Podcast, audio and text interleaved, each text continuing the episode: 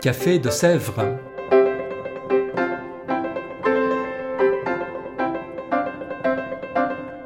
Au Café de Sèvres, on discute philosophie et théologie.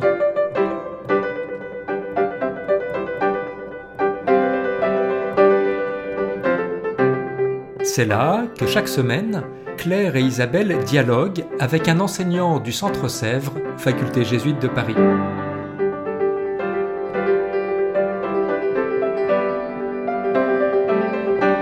L'émission d'aujourd'hui est animée par Isabelle de la Garandrie.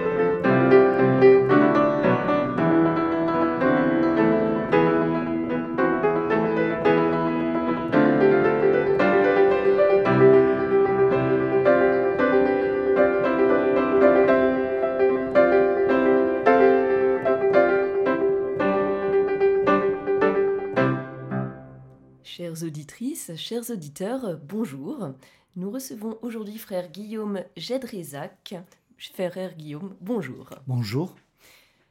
Frère Guillaume, vous êtes cistercien, ancien abbé du Mont des Cas. Vous êtes actuellement président de la Fondation des monastères à Rome. Et ce semestre, vous donnez au Centre Sèvres un cours intitulé Théologie de la vie religieuse.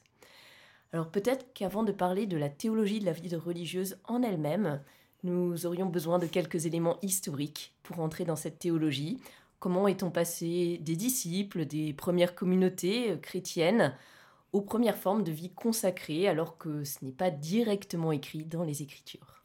Oui, en fait, la vie religieuse est apparue sous la forme monastique, hein, euh, qui regroupe un certain nombre de formes de vie. En fait, il y a la vie solitaire et puis il y a la vie communautaire. Et ces deux formes de vie sont apparues à partir du moment où, les persécutions se sont achevées.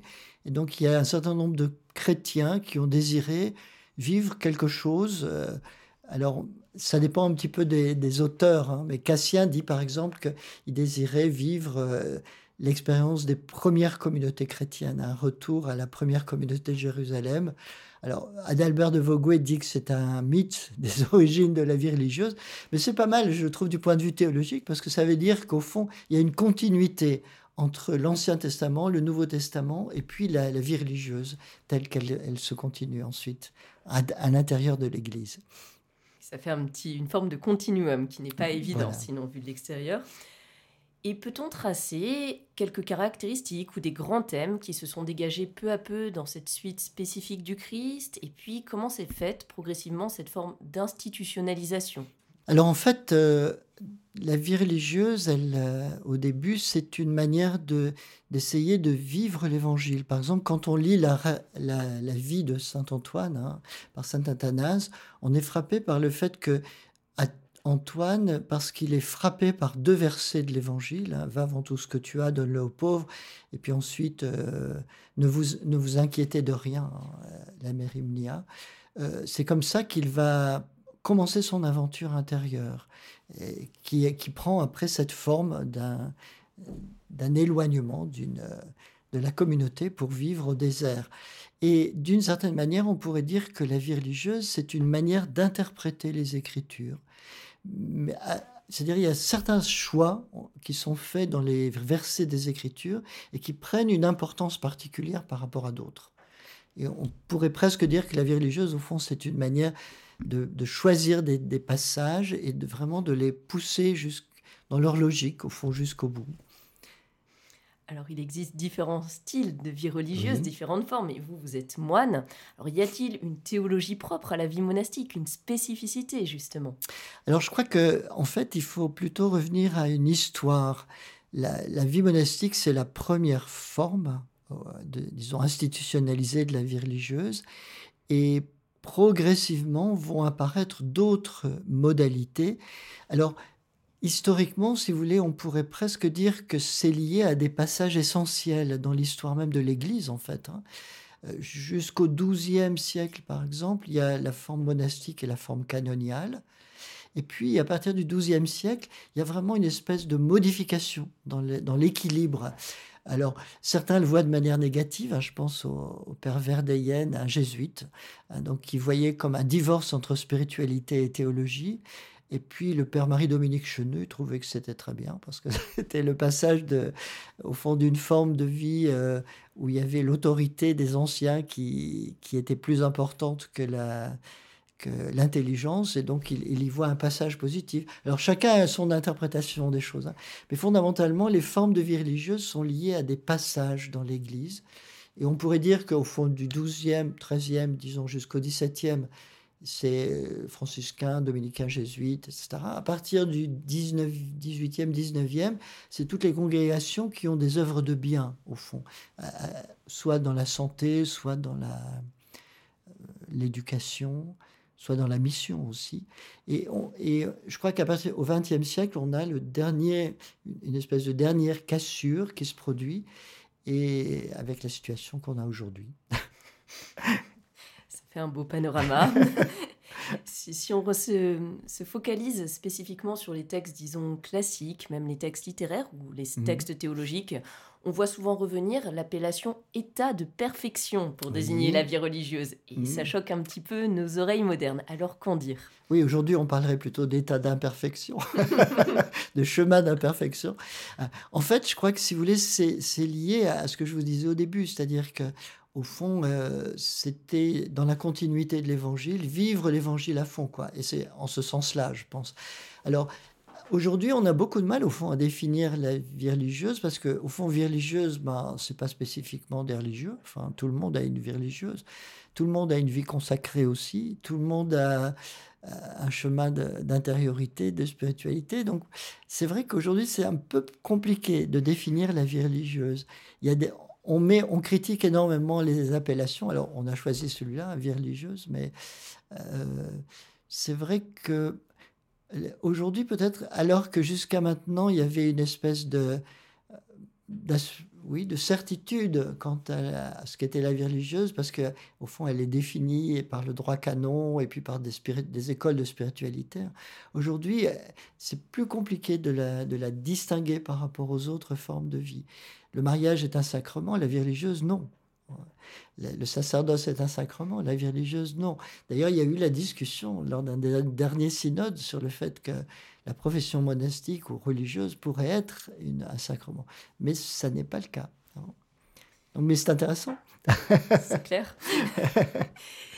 Euh, et, vous dites que c'est difficile à, définir aujourd'hui, mais est-ce que Vatican II, dont nous vivons actuellement l'ecclésiologie notamment, a pu donner quelques traits Justement, je crois que c'est à partir de Vatican II que c'est devenu plus compliqué, parce qu'en fait, euh, euh, jusque-là, il y avait un, état religieux qui était, qui était un peu mis en, en disons, en valeur. À partir de Vatican II, on, il y a eu beaucoup de discussions sur le fait de savoir si la vie religieuse c'était quelque chose de différent de l'état sacerdotal ou de l'état laïque. Hein. Il y a eu une, bon, là, il y a une partie des textes qui sont euh, consacrés à la vie religieuse, mais c'est vrai que on a du mal aujourd'hui à, expliciter un petit peu ce que ça, ça pourrait être, quoi de fait. Alors Vita Consecrata, bien sûr, il y, a, des tas de textes récents qui ont essayé de le définir d'une manière plus claire. Euh, mais par exemple, suivre le Christ, tout chrétien est appelé à cela. Vivre le baptême, tout chrétien est appelé à le vivre aussi. Donc euh, c'est pas si simple. C'est pas si simple, c'est notre actualité, mais une autre dimension actuelle, mhm. c'est aussi le scandale des abus sexuels dans mhm. notre Église, suite au rapport de la SIAZ mhm. notamment. Ça a montré des conceptions dévoyées du vœu de chasteté d'une part, mais peut-être encore davantage du vœu d'obéissance. Alors aujourd'hui, comment peut-on recevoir ces vœux dans un contexte de méfiance parce qu'ils ont été dévoyés Alors je pense qu'il peut y avoir plusieurs manières d'envisager le vœu d'obéissance. Hein on peut envisager le vœu d'obéissance par rapport à une vision hiérarchique et donc dans une perspective de soumission. Et c'est un peu comme ça souvent au fond qu'il l'a été. Ou bien on peut revenir alors à la spiritualité justement des origines, où le vœu d'obéissance c'est d'abord une éducation à la désobéissance. C'est-à-dire, au fond, si vous voulez, l'idée des pères, hein, c'est de dire que l'homme obéit toujours à quelque chose. On obéit toujours. Alors on peut, et au fond on obéit à ses passions, à ses peurs, à, tout ce qui nous travaille intérieurement et dont on est esclave. Et le vœu d'obéissance en ce sens-là, si vous voulez, c'est un, chemin de libération par rapport à cet esclavage intérieur. Alors qu'il va passer par des médiations extérieures. Hein. Mais fondamentalement, ce n'est pas du tout une soumission. C'est au contraire un, chemin de liberté. C'est une libération de la liberté. C'est en ce sens-là. Je crois que l'obéissance chrétienne, c'est fondamentalement cela. C'est une libération de la liberté. Une belle définition. Et pour compléter ce propos, si on parlait des autres vœux, les vœux de chasteté et de pauvreté, le, je crois que le vœu de chasteté, il y a un très beau livre de Fabrice Adjadj qui parle de cela justement. Il parle du, au fond de, de la sexualité vécue dans le couple et comment la, la, chasteté ou la continence vécue dans la, dans la vie monastique est importante aussi pour le couple. En fait, si vous voulez, c'est, ça n'est pas une négation de la sexualité, c'est une autre manière de la vivre. Mais ça ne nie pas là, cette réalité. Et donc, dans sa dimension physique, mais aussi dans sa dimension psychologique, spirituelle. Et au fond, peut-être que ça serait intéressant de revisiter cela. Alors aujourd'hui, on a beaucoup de mal à le faire parce que forcément, on a peur de euh, soit de tomber dans euh, cette idée un petit peu freudienne hein, que tout est sexuel et donc à partir de là, euh, on réduit au fond la, chasteté à une vision de la sexualité, alors que c'est beaucoup plus que ça. C'est une manière d'être homme et femme dans le monde d'aujourd'hui. Et la pauvreté, pour finir La pauvreté, mais je crois qu'il y a la pauvreté a une histoire aussi. Aujourd'hui, par exemple, on est marqué par euh, la vision franciscaine de la pauvreté. Euh, alors, ça s'explique pour deux raisons. D'abord, parce que le pape François insiste beaucoup sur le sujet, et donc forcément, ça nous marque. Et puis aussi parce que, euh, quelque part, la, vision de la pauvreté telle qu'elle a été vécue par François d'Assise, elle est très liée par les origines du capitalisme. On est dans une société marquée par cette doctrine économique. Et au fond, dans le capitalisme, la pauvreté, elle est liée à la possession des choses. Alors que dans la tradition monastique ancienne, qui dans une société autre que celle que la société capitaliste, la pauvreté, c'est d'abord le partage. C'est-à-dire, c'est un peu ce qu'on trouve dans l'acte, les actes des apôtres. Hein. Tout était commun à tous et on donnait à chacun selon ses besoins. Et au fond, les communautés monastiques se sont situées par rapport à cette vision de la pauvreté. C'est-à-dire, si vous voulez, une vision du bien commun et non pas cette perception de l'accaparement personnel, quoi qui est vraiment typique du début du capitalisme commercial. Et François, au fond, réagit quand euh, il vit la pauvreté contre l'attitude de son père. Alors, est-ce que c'est une crise d'adolescence? J'en sais rien. Mais au fond, contre le fait que son père avait accumulé de l'argent, et au fond, il faisait partie des nouvelles classes sociales de l'époque hein, qui apparaissaient. Et je crois que, si vous voulez, ce qui pourrait renouveler la vision de la pauvreté, c'est de se dire au fond, quels sont aujourd'hui les problèmes qui se posent? C'est-à-dire, euh, je pense à la solidarité, à, l'intérêt pour le bien commun aussi, hein, l'importance du bien commun.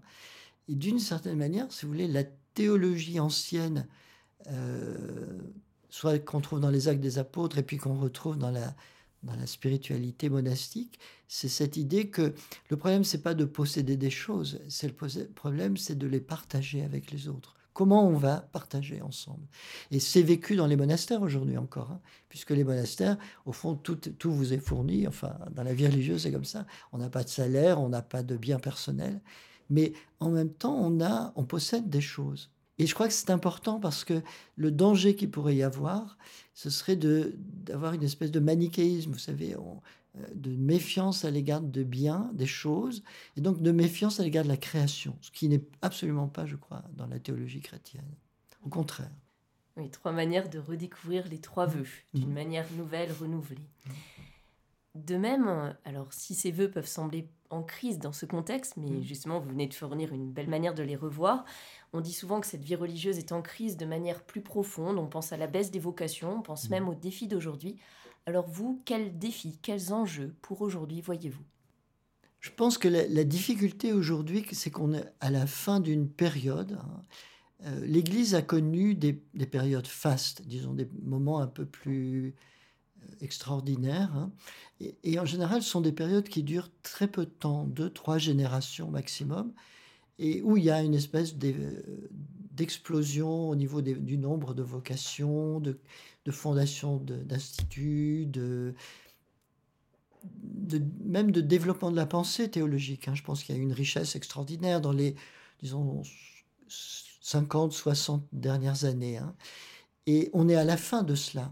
Et pour nous, je crois que le vrai défi aujourd'hui, c'est de se dire, bon, il y, a des, il y a des périodes fastes dans la vie de l'Église qui sont en général très brèves, et puis après, il y a des longues périodes, alors qu'on appelle souvent décadence, hein, mais qui, que moi je préfère appeler des périodes de transmission. C'est-à-dire, il y a eu une richesse extraordinaire, et puis maintenant, il y a la digestion et la transmission.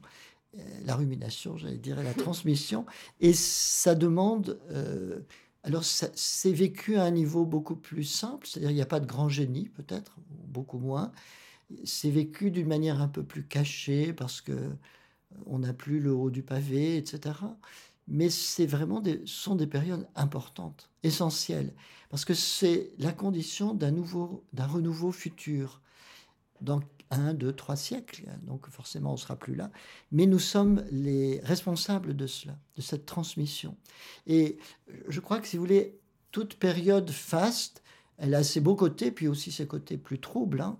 La, la c'est la, preuve de cela. Mais aussi, je crois qu'il faut, faire attention de ne jamais avoir un jugement trop univoque sur une situation. Les, les périodes sont toujours très beaux. C'est beaucoup plus complexe que ça ne paraît.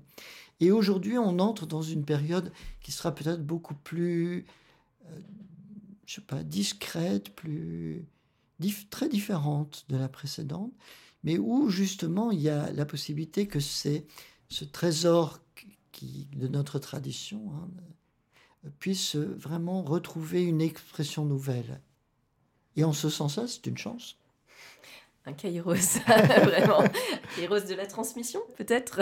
Comment? Un kairos de la transmission, peut-être. Euh, je crois, oui, oui. D'ailleurs, le centre CEF, c'est ça, en fait. Oui, c'est vrai. c'est une belle manière de le définir. Mm. Euh, frère Guillaume, nous approchons de la fin du podcast. Alors, est-ce que vous auriez un mot de la fin pour donner envie à nos auditeurs d'aller plus loin, de découvrir la théologie de la vie religieuse ou la vie religieuse tout court, peut-être? Oui, et quand vous me posez la question, je, me vient tout de suite à l'esprit une parole de Jean-Paul II, n'ayez pas peur. Hein. Et je crois, je crois que si vous voulez, c'est vraiment ça qui est important aujourd'hui. C'est que les gens sont tellement frileux, ils ont, il y a tellement de... Il n'y a, pas seulement le Covid euh, matériel, il y a aussi le Covid psychologique et spirituel. et, et, parfois, je crois qu'il faut sortir un petit peu de ça, de toutes ces espèces de, de, de pessimisme ambiant pour retrouver cette joie de l'Esprit Saint, parce que l'Esprit Saint continue à travailler, hein, et même si nous sommes un peu boiteux, etc., hein, il saura faire avec ce qu'il a. Merci de ces paroles d'espérance et merci de cet entretien. Chères auditrices, chers auditeurs, nous vous souhaitons une bonne semaine et à bientôt pour un nouvel épisode du Café de Sèvres.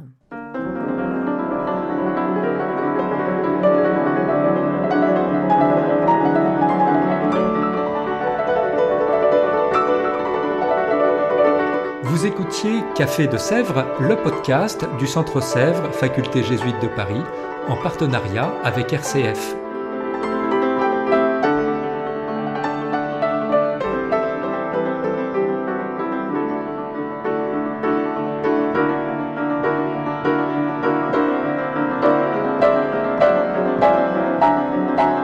Ne rater aucun épisode, abonnez-vous sur votre application préférée Spotify, Deezer, Apple Podcast ou Google Podcast.